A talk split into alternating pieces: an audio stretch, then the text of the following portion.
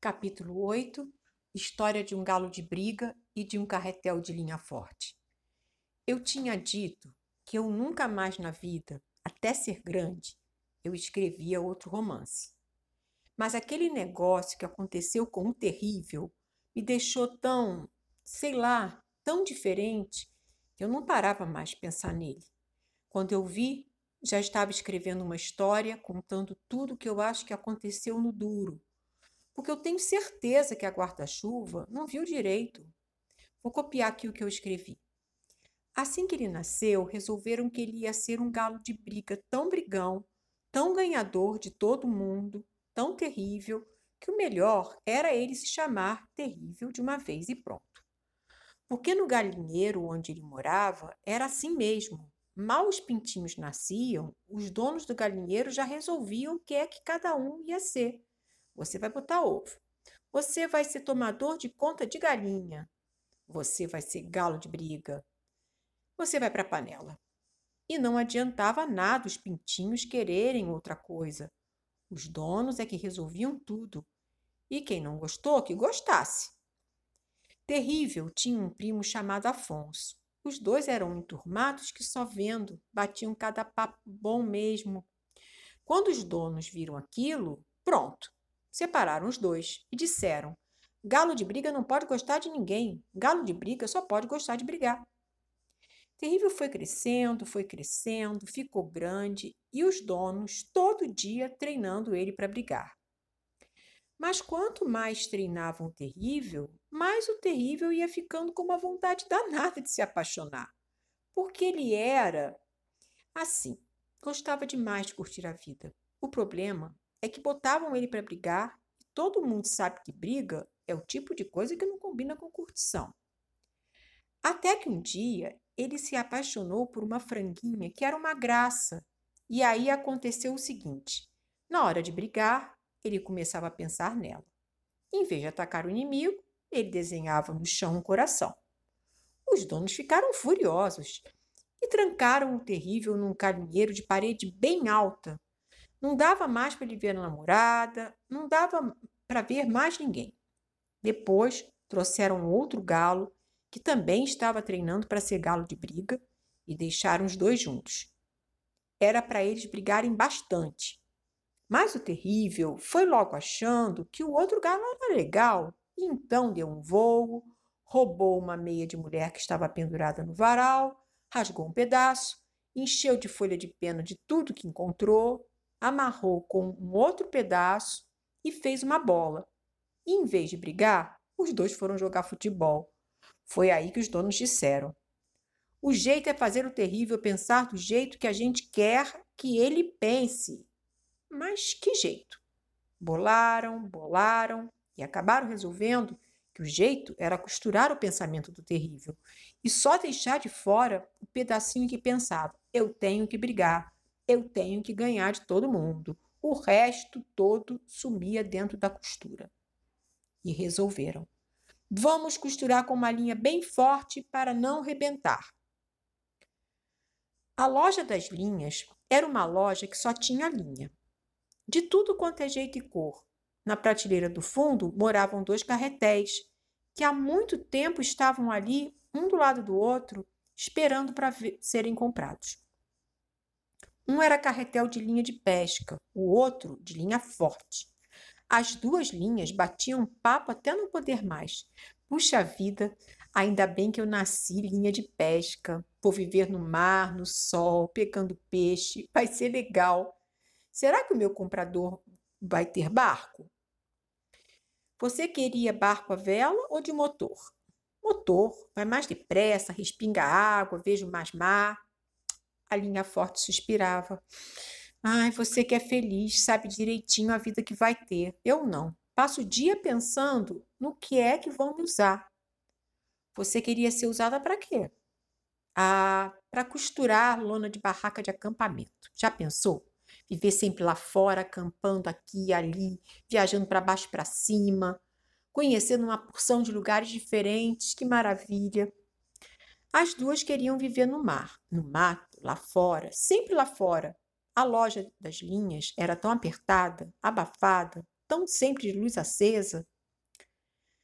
Quando fechavam a loja de noite e elas viam que o outro dia tinha acabado e nenhum comprador tinha aparecido, elas ficavam meio na fossa e diziam: Puxa, a gente vai acabar mofando de tanto ficar nessa prateleira.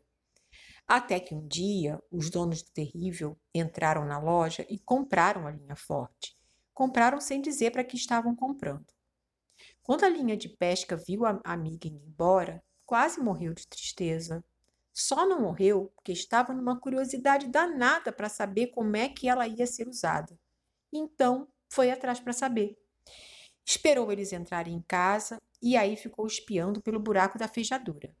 Viu direitinho quando fizeram um talho na cabeça do terrível, tiraram o pensamento dele lá de dentro, costuraram de todo com a linha forte. Só deixaram descosturado o pedaço que pensava: tenho que brigar, tenho que ganhar de todo mundo. Depois, viu quando eles enfiaram de novo o pensamento na cabeça e costuraram o talho com um restinho da linha forte que tinha sobrado. Nessa hora, a linha de pesca sentiu uma pena horrível da linha forte. Coitada! Ela queria tanto viver viajando no sol, no vento, sempre acampando, e acaba desse jeito, fechada para sempre no pensamento do galo. Voltou para a loja numa tristeza daquelas, se ajeitou na prateleira e continuou esperando um comprador. O tempo foi passando.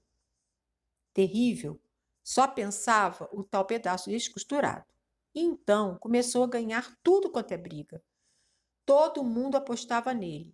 Os donos pegavam dinheiro e, em vez de dar para o terrível, eles diziam: bobagem, para que, que Galo precisa de dinheiro? E metiam o dinheiro no bolso. Terrível não ligava a mínima, porque o pedaço do pensamento dele, que pensava: puxa vida, eu dou esse duro e eles é que ficam com o dinheiro, também estava costurado. E foi assim que o terrível ganhou 130 lutas. Durante esse tempo que passou, a vida da linha forte não foi mole. Como ela morava no pensamento do terrível, e como ele sempre pensava a mesma coisa, a vida dela era chatíssima, não variava nunca. Então, ela dormia para passar o tempo. Dormia até dizer chega, e às vezes pensava: eu preciso dar um jeito para que minha vida melhore. Mas acabava não dando. Para encontrar um jeito, ela precisava largueza para procurar. E lá dentro, ela vivia muito apertada. O corpo do terrível foi cansando. Um dia, ele lutou com um galo mais novo e mais forte, chamado Crista de Ferro, e perdeu. Lutou outra vez e perdeu de novo. Os donos do terrível ficaram danados, mas não deixaram Crista de Ferro acabar com o terrível. Marcaram a terceira luta dos dois, na praia, bem escondida, ia ser uma luta feia. E disseram: Olha aqui, terrível, o negócio é o seguinte: ou você ganha essa briga, ou a gente deixa o Cristo de Ferro abotoar seu paletó. O terrível ficou super nervoso. Mas como o pensamento dele nunca variava, ele nem pensou em fugir nem nada. Foi aí que ele encontrou o Afonso, o tal primo que era enturmado com ele. O Afonso tinha fugido do galinheiro porque queriam que ele fosse tomador de conta de galinha. E ele tinha horror daquele, daquela vida. Andava escondido na bolsa de uma amiga dele chamada Raquel. Quando Afonso e a Raquel souberam da história toda, eles viram logo que o Cristo de Ferro ia acabar com o terrível. Então, prenderam ele na bolsa. Mas na noite da briga, o terrível conseguiu sair da bolsa, da bolsa e correu para a praia. Aí, a linha forte ficou na maior aflição. Ela sabia muito bem que o terrível ia morrer na briga. E ele morrendo, ela morria também.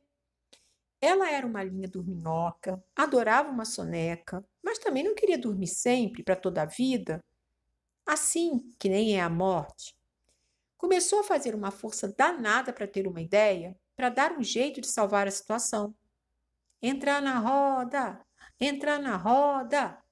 Era assim que todo mundo gritava quando o terrível chegou na praia. O pessoal que apostava estava sentado na areia fazendo roda e o Crista de Ferro no meio da roda esperando. Que força que a linha forte fazia para encontrar uma ideia, dar um jeito. Terrível pulou para o meio da roda. A briga começou.